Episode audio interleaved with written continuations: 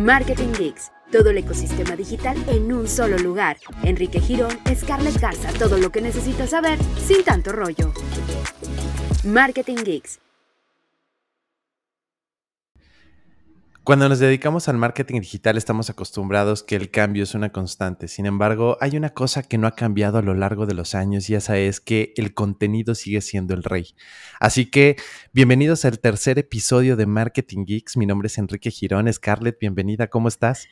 Estoy muy bien, Enrique. Me encantan esas frases que no sé si son motivacionales, educativas, pero siempre me llegan al corazón. Así que hoy no puedo estar más de acuerdo contigo respecto a que el contenido es el rey y como periodista me encanta que la información podamos transformarla y comunicarla y por eso queremos abordar y hablar de la importancia del marketing de contenidos. ¿En qué te va a ayudar? Para empezar tenemos que saber que es una estrategia que va a ayudar a posicionar tu negocio. Cuando tú creas tu sitio web, tu tienda en línea, necesitas tráfico para poder rentabilizarla. Y una manera muy natural y muy bonita de poder promocionar y dar a conocer tus servicios, tus productos, es el marketing de contenidos. Es como dicen los memes, dime que estás vendiendo, pero sin estar vendiendo, una cosa así. Y entonces el marketing de contenidos lo logra, pero a la perfección, ya que a través de toda esta información útil e interesante, tú vas a crear esta conexión y esta confianza con tu audiencia y vas a poder ayudarlos a tomar una decisión de compra. Y así es como te vas no solamente posicionando tú como negocio, sino también como experto, Enrique. No, y es que aparte, una de las cosas más interesantes cuando hablamos de contenido, de, de marketing de contenidos, perdón, es que normalmente pensamos únicamente en la parte del texto, ¿no? Como que entendemos o creemos que la única forma de hacer marketing de contenidos es a través de un blog, pero no es así. Nuestras audiencias son muy variadas, las personas que, nos buscan o que consumen nuestros servicios tienen diferentes perfiles y por lo tanto tienen diferentes formas de consumir el contenido. Entonces, hay muchísimos formatos que podemos aprovechar. Podemos aprovechar un blog, podemos aprovechar un podcast, podemos aprovechar un video en YouTube, podemos aprovechar diferentes formatos en redes sociales, incluso aprovechando los trendings que se están creando para poder crear comunicación de valor. Yo creo que lo más interesante aquí es experimentar. ¿No? Hay, hay, que tratar de escuchar a la audiencia, hay que tratar de entender qué tipo de perfil tienen las personas que compran y, adquieren mis productos y experimentar con los formatos. Tratar de ver cuál es el contenido que mejor se recibe, el contenido que más comparten, el, el contenido que más reacciones positivas genera y entonces empezar a especializarnos y empezar a evolucionar ese contenido hasta volvernos expertos en ese tipo de contenido, ¿no? Claro, pero ojo, el hecho de que tengan tantas opciones no significa que deban de agarrar todos. El que mucho abarca, poco aprieta. Entonces, experimenten sí, pero con uno, dos, tres formatos diferentes. Eh, vayan viendo qué es lo que se mueve, qué es lo que les gusta, le gusta a su gente y vayan eh, siendo los expertos en eso, ¿no? En un panorama donde tenemos en el comercio electrónico eh, se alcanza el 4.5 billones de dólares. El 70% de los profesionales le invierten al marketing de contenidos.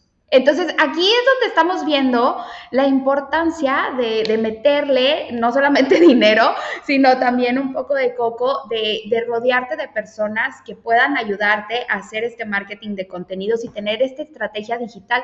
Resulta indispensable y esta estrategia debe posicionarte como experto y no como vendedor que es lo principal. vender sin vender. Vender sin vender.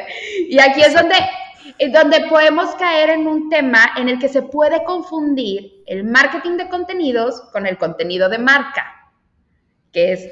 Bueno.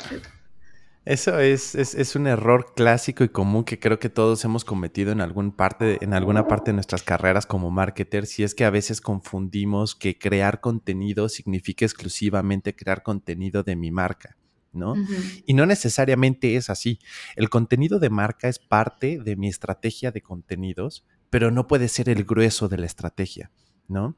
Es decir, si yo, el único contenido que creo es aquel que habla de los beneficios de mi marca, de los beneficios de mi producto, de los beneficios de mi servicio, llega un punto en donde voy a parecer una cuponera o uno de estos libritos de promociones, en donde te estoy diciendo, lo, que te estoy diciendo va a perder credibilidad porque cada cosa que te estoy diciendo viene acompañada de una promoción y de una frase que dice, cómprame, dale clic aquí, ¿no? Y, este, y no, al final del día, eh, el objetivo de la estrategia de marketing de contenidos es engancharte.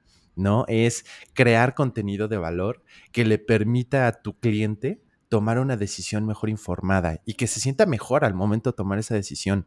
Y toda marca se desenvuelve dentro de una industria y hay mucha información alrededor de esta industria que es relevante para mí como consumidor.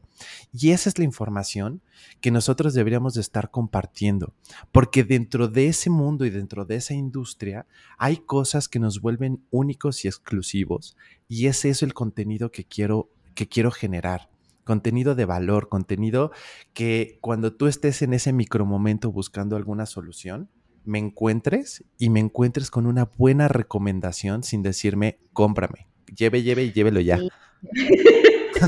Sí. es, también de una manera eh, educar, ¿no? E ir este, contagiando de, de, lo que tú sabes, de lo que tú eres experto y se va eh, educando y para eso también tenemos que tener mucha conciencia en, la manera en que se comunica. Hay que ser muy aterrizados, o sea, si bien vamos por un, una audiencia muy particular o tienes un target muy específico, aprovecha para educar a todos, ¿no? No sabes quién te va a leer y quién te puede recomendar en un futuro al ver estas cosas. Y es aquí donde vienen los beneficios de dedicar tiempo a crear contenido de calidad. Y yo sé, Enrique, que tú tienes una perspectiva muy particular al respecto sobre el posicionamiento. Es, muy particular, pero al mismo tiempo muy simplista. O sea, yo creo que eh, el beneficio principal del marketing de contenidos es el posicionamiento, así de sencillo.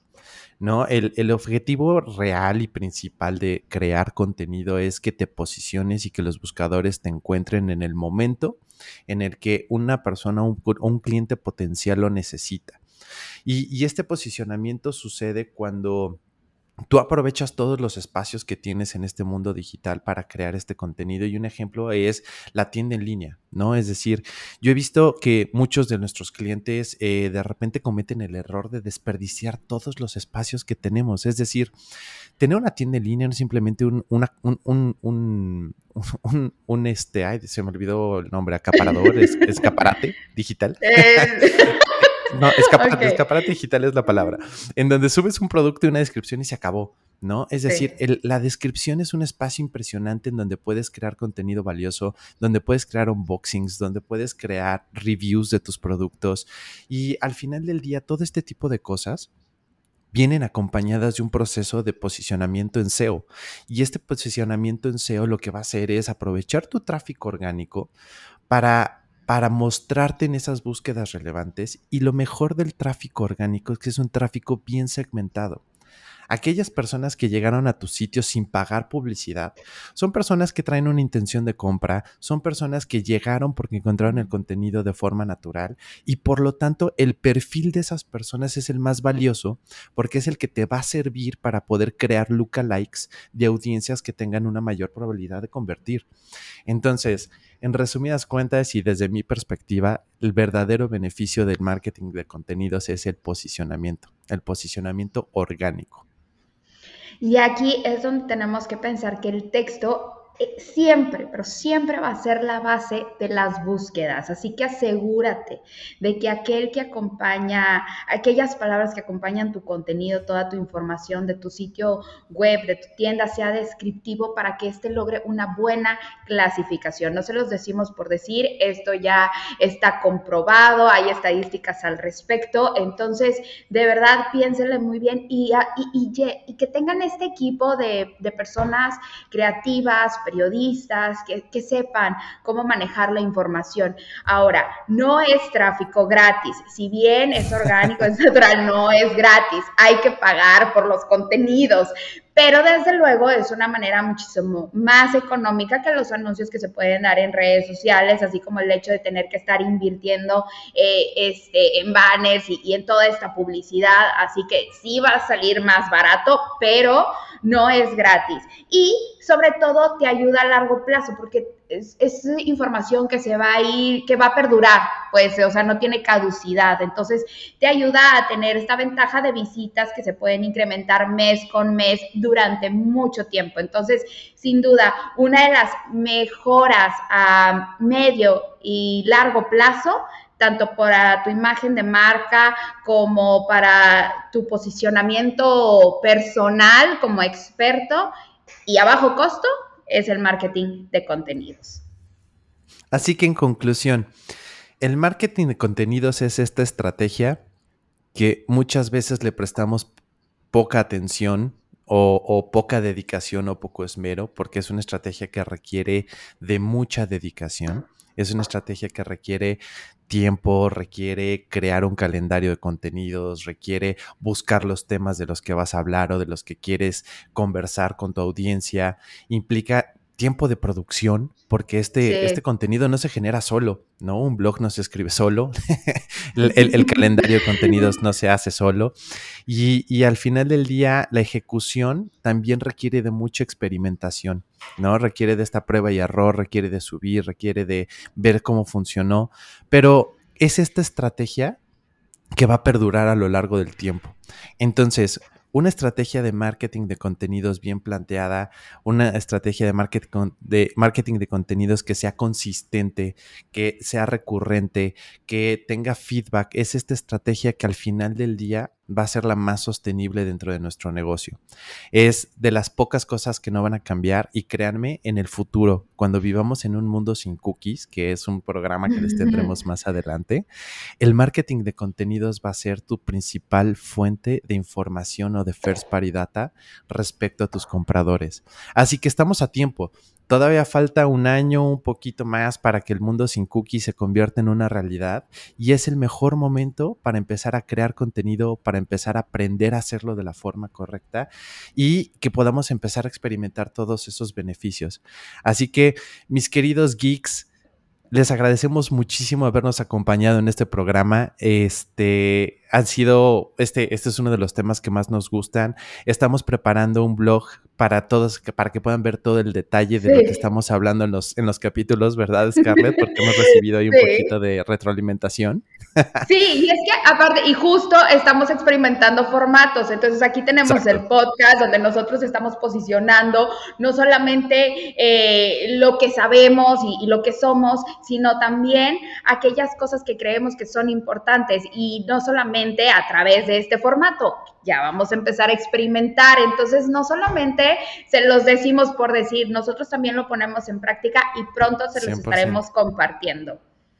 Así que sin más, muchísimas gracias por habernos acompañado. Si tienen ideas sobre otros temas que quieren que toquemos y otros formatos en los que quieren que generemos contenido, avísenos, síganos en Spotify, síganos en cualquier otra plataforma de podcast y sin más, que tengan una excelente semana. Muchas gracias, Scarlett. Nos vemos.